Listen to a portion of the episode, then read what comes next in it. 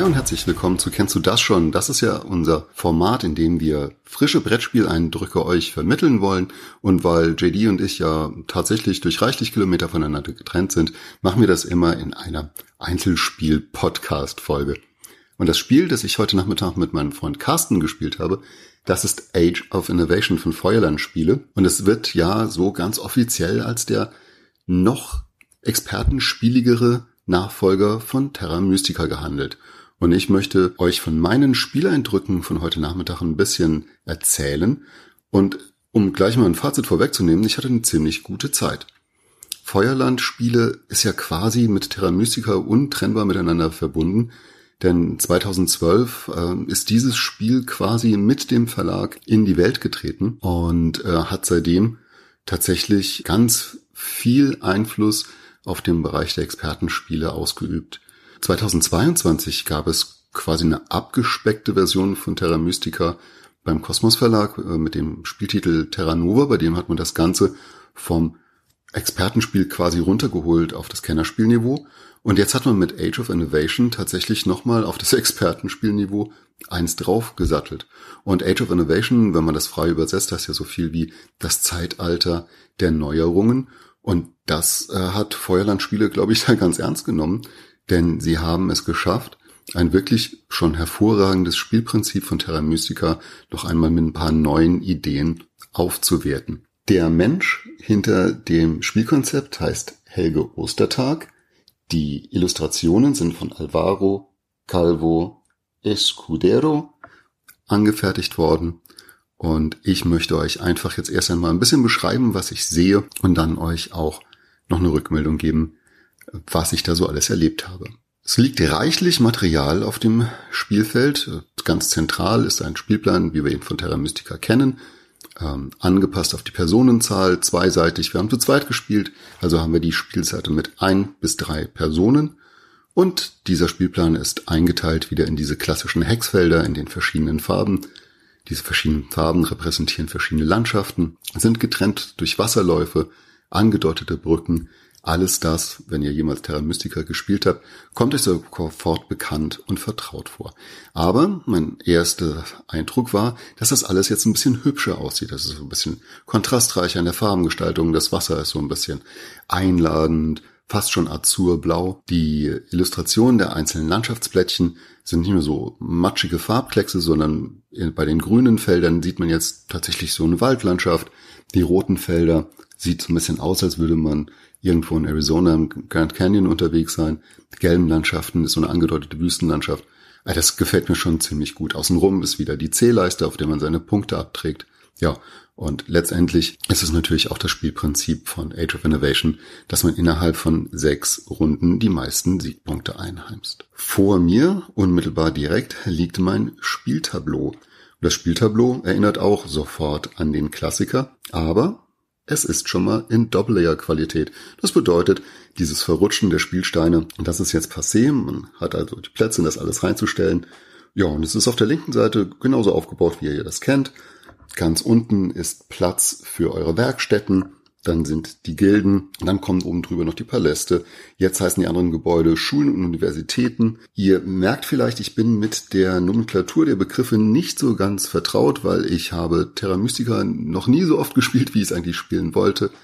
Ähm, für mich sind das, sind das immer die kleinen und die großen Häuser. Wie gesagt, Double Layer Qualität da verrutscht nichts und alles findet seinen Platz. Ja, und von diesem Tableau baut man eben halt die Gebäude dann auf den Spielplan. Der rechte Teil des Spieltableaus ist eigentlich viel interessanter, denn wir haben dort natürlich diese Einteilung der Macht und wer Terra Mystica kennt, weiß, dass ein großer Teil des Spiels darin besteht, mit dieser Macht gut zu hantieren, denn man braucht sie quasi als eine Währung, um verschiedene Aktionen auch ausüben zu können. Aber während bei Terra Mystica das die Spielfarbe einer einer Kultur, einer Rasse zugeordnet war, haben wir jetzt hier bei Age of Innovation die Möglichkeit, aus ganz vielen Rollen auszuwählen. Die Farbe bestimmt so ein bisschen das Grundthema und eben auch die Farbe, auf der man innerhalb des Spielfelds baut. Aber man hat, ich glaube, zwölf oder, oder 14 verschiedene Rassen, aus denen man auswählen kann, so dass ich in diesem Spiel die Waldgoblins gespielt habe. Und jede Rasse hat eben halt auch ein paar asymmetrische Startvoraussetzungen und einen asymmetrischen Bonus, der sie von den anderen Rassen unterscheidet. Carsten hat zum Beispiel die Ackermönche gespielt, ist mit anderen Gebäuden gestartet und ich bekam jedes Mal, wenn ich die Schaufelaktion ausgeübt habe, zwei Geld, was mir ganz schön geholfen hat, über die Runden zu kommen. Wir haben uns da so ein bisschen drüber unterhalten. Wir sind beide keine Mathematiker, aber es gibt wohl, wenn man das irgendwie zusammensetzt mit den verschiedenen Voraussetzungen und den Startboni, irgendwie ganz zahlreiche wohl Möglichkeiten wohl, so bis an die tausend verschiedene Möglichkeiten, wie man so Startvoraussetzungen zusammensetzen kann. Ich kann das nicht sagen, ob das stimmt. Ich bin mathematisch unbeleckt, aber ähm, bei Carsten haben die Augen geglänzt. Ja, und Carsten hat mir eben die, die Spielregeln erklärt und mit meinen Vorkenntnissen von Terra Nova und Terra Mystica war ich also auch in der Lage, ganz schnell in das Spiel reinzukommen. Spannend sind natürlich die Neuigkeiten, zu denen kommen wir jetzt, denn die größte Neuigkeit ist, dass wir ein neues Board zusätzlich zum Hauptspielplan haben. Und dieses Board hat eine ganze Menge Plättchen. Das sind zum einen die Kompetenzplättchen. Das sind Bonusplättchen, die man sich im Verlauf des Spiels freischalten kann.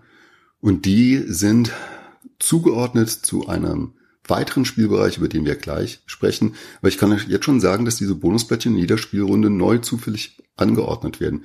Das heißt, da hat man schon einmal eine richtig hohe Variabilität beim Aufbau und über diesen Plättchen sind nochmal eine neue Plättchensorte. Das sind die Erfindungsplättchen, von denen gibt es insgesamt 18. In unserem Zwei-Personen-Spiel haben wir allerdings nur sechs Stück gebraucht.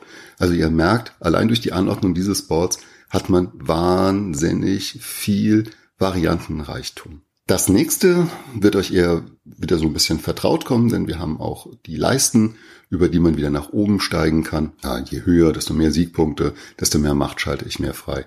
Das fühlt sich alles doch noch sehr klassisch an. Einen weiteren Gedanken möchte ich noch darauf verwenden, dass es jetzt auch noch eine weiße Spielfarbe gibt. Das sind neutrale Gebäude.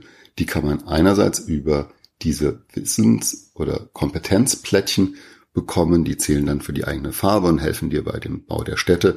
Die kann man natürlich allerdings auch über die verschiedenen anderen Plättchen in diesem Spiel bekommen. Und das ist schon recht außergewöhnlich, wenn man dann plötzlich paar Bonusgebäude äh, noch bauen kann, um seine Städte schneller fertig zu kriegen. Denn es hat sich auch daran nichts geändert. Füge so viel Gebäude hinzu, dass du im Prinzip eine Wertigkeit von sieben hast, dann steht daraus eine Stadt. Je mehr Städte, desto größer bist du. Dein größtes zusammenhängendes Gebiet wertet am Schluss noch. Am Ende einer jeden Runde gibt es einen runden Bonus, den du erfüllen kannst und auch ähm, verschiedene Handlungen innerhalb der Runde geben dir noch Siegpunkte. Also das ist alles Terra Mystica mäßig, aber eben halt noch einmal eine besondere Schippe obendrauf. Also, ich fasse nochmal ganz kurz zusammen. An der Qualität hat man gearbeitet. Es ist zum einen immer noch Holz, es greift sich auch immer noch total gut, aber man hat eben über die Auswahl an der Variabilität geschraubt man hat die Qualität der Playerboards auf Double-Layer-Qualität angehoben. Und das ist schon richtig gut. Braucht allerdings auch ein bisschen Platz auf dem Tisch, um das dann alles aufzubauen. Und es braucht auch ein bisschen Zeit, bis man das dann alles angepasst hat. Die Spielregel gibt vor, dass man so pro Person etwa 40 Minuten braucht. Wir haben das nicht ganz gepackt. Wir haben zwei Stunden gespielt in einem Zwei-Personen-Spiel. Äh, vorne dran war natürlich auch noch die Regelerklärung. Ich denke, das ist schon realistisch, denn Terra Mystica und jetzt auch Age of Innovation, die laden schon dazu ein, dass man seine Züge möglichst optimiert. Also aus dem Bauch kannst du spielen, aber es bringt dich natürlich nicht weit und dann willst du natürlich auch geplant das eine auf das andere aufbauen, dass deine Züge effizient werden und viel Punkte ausspucken. Unser Spiel endete 189 zu 150. Ich war ganz zufrieden. Ich hatte auch gar nicht das Gefühl, dass ich zu einem frühen Zeitpunkt abgeschlagen gewesen wäre. Ähm, das hat natürlich auch damit zu tun, dass Carsten mir den einen oder anderen Tipp gegeben hat. Der hat mehr als 100 Partien Terra Mystica gespielt und der hat mich schon da so ein bisschen durchgelotst. Und äh, ich hatte also jederzeit das Gefühl, dass ich ähm, im Spiel mithalten kann und ähm, habe mich auch relativ schnell in die Spielmechanik eingefunden. Das hat echt Laune gemacht, das hat auch Freude gemacht, nochmal eine nächste, eine übernächste und eine überübernächste Runde zu spielen.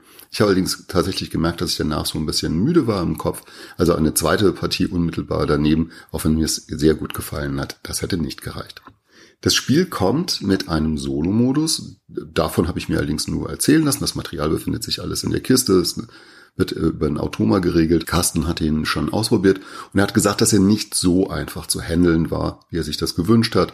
Geht über Karten. Er hat schon gesagt, das ist sehr kleinschrittig. Wir haben uns die Karten zusammen angeguckt. Das sind viele Symbole zu berücksichtigen. Aber da ich nicht ähm, so viel Erfahrung habe über das Solospiel, werde ich da jetzt auch aufhören, drüber zu sprechen. Ja, 2023 ist quasi das Age of Innovation Jahr und ähm, sofern ich das überblicken kann, hat tatsächlich Age of Innovation einiges, was sich lohnt zu spielen, wenn man das klassische Terra Mystica schon mochte. Es ist ein Expertenspiel durch und durch. Es ist ein Spiel, bei dem du sehr effizient deine Züge durchplanst und was mit Sicherheit auch dazu einlädt, den ein oder anderen Moment in deinen Gedanken innezuhalten. Und da braucht man halt einfach auch so ein bisschen den Respekt und die Freundschaft zu den anderen, um ein bisschen warten zu können. Ja, hat mir richtig gut gefallen. Nach meiner Eskapade mit den Waldgoblins freue ich mich darauf, die anderen Sachen kennenzulernen. Spielmaterial ist wirklich von guter Qualität und ich freue mich auf die nächste Partie.